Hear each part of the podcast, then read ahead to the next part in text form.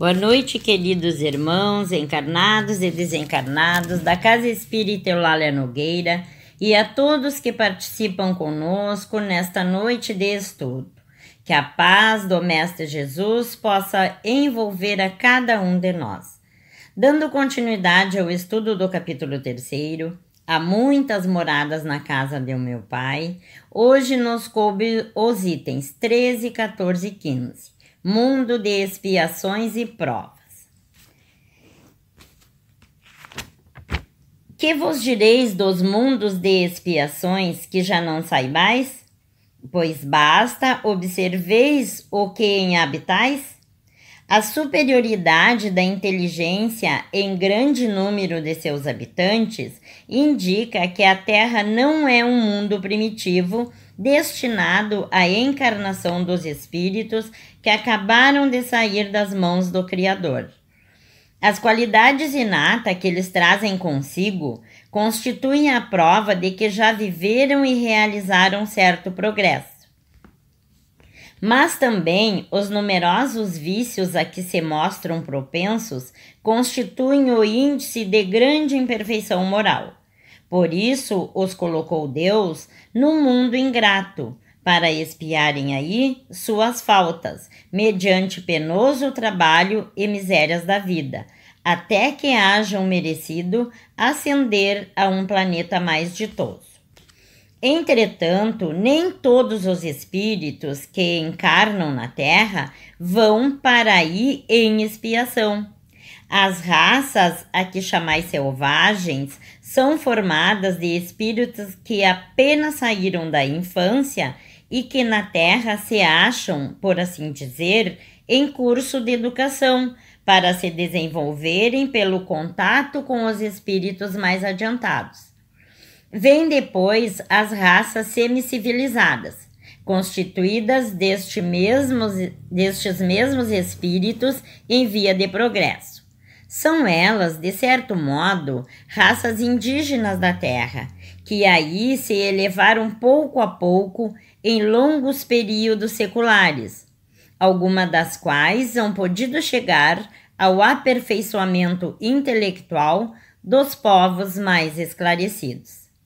Os espíritos em expiação, se nos podemos exprimir dessa forma, são exóticos na Terra já viveram noutros mundos, donde foram excluídos em consequência da sua obstinação no mal, e por se haverem constituído em tais mundos causa de perturbação para os bons. Tiveram de ser degradados por algum tempo para o meio de espíritos mais atrasados, com a missão de fazer que estes últimos avançassem, pois que levam consigo inteligências desenvolvidas e o germen dos conhecimentos que adquiriram. Daí vem que os espíritos em punição se encontram no seio das raças mais inteligentes. Por isso mesmo, para essas raças é que de mais amargor se revestem os infortúnios da vida. É que há nelas mais sensibilidades, sendo, portanto, mais provada pelas contrariedades e desgosto do que as raças primitivas, cujo senso moral se acha mais embotado. A Terra, conseguintemente, oferece um dos tipos de mundos expiatórios cuja variedade é infinita, mas revelando todos como caráter comum.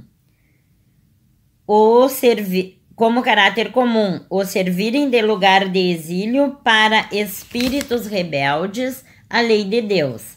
Esses espíritos têm aí de lutar ao mesmo tempo com a perversidade dos homens e com a inclemência da natureza. Duplo e árduo tra trabalho que simultaneamente desenvolve as qualidades do coração e as da inteligência. É assim que Deus, em sua bondade, faz com que o próprio castigo redunde em proveito do progresso do espírito. Santo Agostinho, Paris, 1862.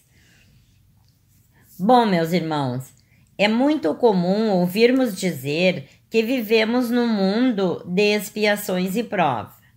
Por isso, precisamos ter claro o que é prova e o que é expiação, porque elas são instrumentos da nossa evolução espiritual. Vamos começar definindo o que é expiação. Expiação é um resgate de débitos que plantamos no passado.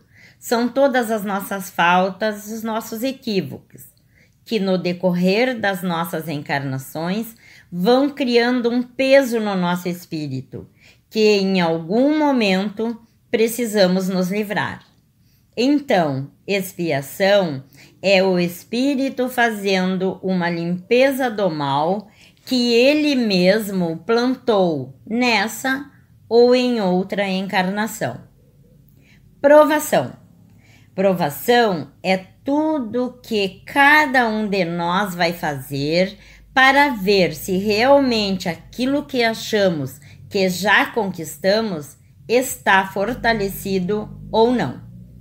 Vamos fazer uma comparação com as escolas.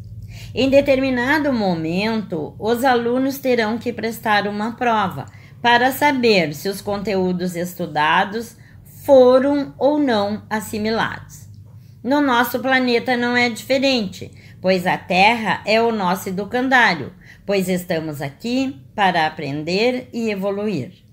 Então, provação são os testes que passamos no decorrer da nossa existência, e expira, expiação é a limpeza interior.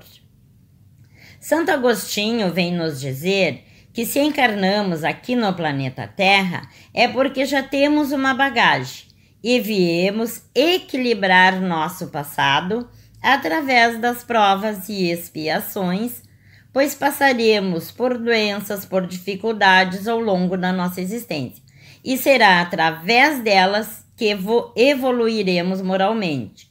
Mas nesse momento menos bons, temos que nos pegar ao nosso estudo do nosso Evangelho estudar e procurar colocar em prática a teoria adquirida através dele.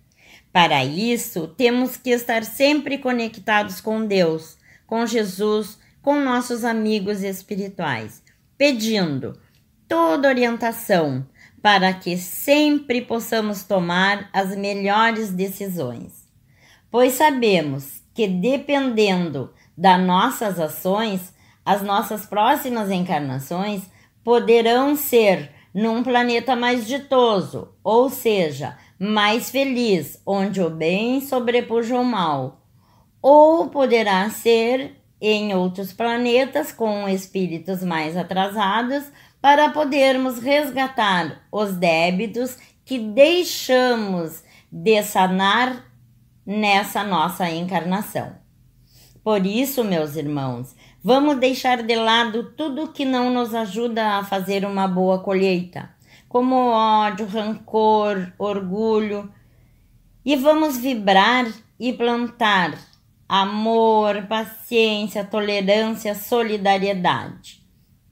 Vamos aproveitar essa nossa encarnação para ajudar o nosso planeta a chegar ao mundo de regeneração, pois estamos a caminho tudo vai depender das nossas vibrações no bem. Então, passando para o encerramento, com os nossos pensamentos e os nossos sentimentos harmonizados, vamos primeiramente agradecer a Deus pela oportunidade de estudarmos e aprendermos a cada dia um pouquinho mais da sua doutrina de luz. Vamos pedir a Deus, a Jesus, a espiritualidade superior, que retire dos nossos lares todas as negatividades, os fluidos densos, deixando muita luz, saúde e proteção para todos nós e os nossos familiares. Pedimos pela nossa Casa Espírita Eulália Nogueira, pelo nosso planeta, pelos hospitais, pelos doentes, tanto do corpo físico como do espírito e por todos os nossos irmãos necessitados, que onde estiverem recebam o auxílio e o amparo divino. Também pedimos aos médicos e aos enfermeiros do espaço que fluidifiquem nossas águas, colocando nelas o remédio necessário a cada um de nós para a melhora do nosso corpo físico e espiritual. Em nome de Deus, em nome de Jesus, Allan Kardec, a caridade, encerramos o Evangelho da noite de hoje. E que assim seja.